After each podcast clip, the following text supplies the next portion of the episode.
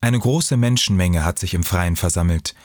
Einige Leute sind auf einen Baum geklettert und haben in dessen ausladender Krone Platz genommen, um eine bessere Sicht zu haben.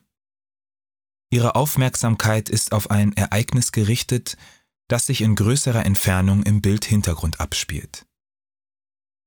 Zwischen 2017 und 2019 entsteht die Canyon Election Series, eine Serie von insgesamt acht Bildern, die Michael Armitage malte, nachdem er eine Wahlkampfveranstaltung im Uhuru Park in Nairobi miterlebt hatte. Der im Herzen von Kenias Hauptstadt gelegene Park ist seit den 1970er Jahren Schauplatz politischer Massenveranstaltungen. Am Horizont ist die Skyline Nairobis zu erkennen. 2017 fanden in Kenia Präsidentschaftswahlen statt. Armitage besuchte eine Kundgebung der Oppositionspartei, deren Spitzenkandidat Raila Odinga zum vierten Mal in Folge den Amtsinhaber Kenyatta herausforderte. Da Odinga den Ausgang der vorangegangenen Wahl in Zweifel gezogen hatte, war die Stimmung im Land sehr aufgeladen. Doch auch diese Wahl sollte zugunsten des bisherigen Präsidenten Kenyatta ausgehen.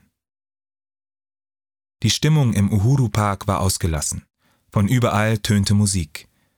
Armitage erinnert sich daran, dass viele Menschen auf der Kundgebung clownartige Kostüme trugen. Andere hielten Banner mit politischen Statements oder originellen Bildern in die Höhe, die Odinga als Heilsbringer feierten.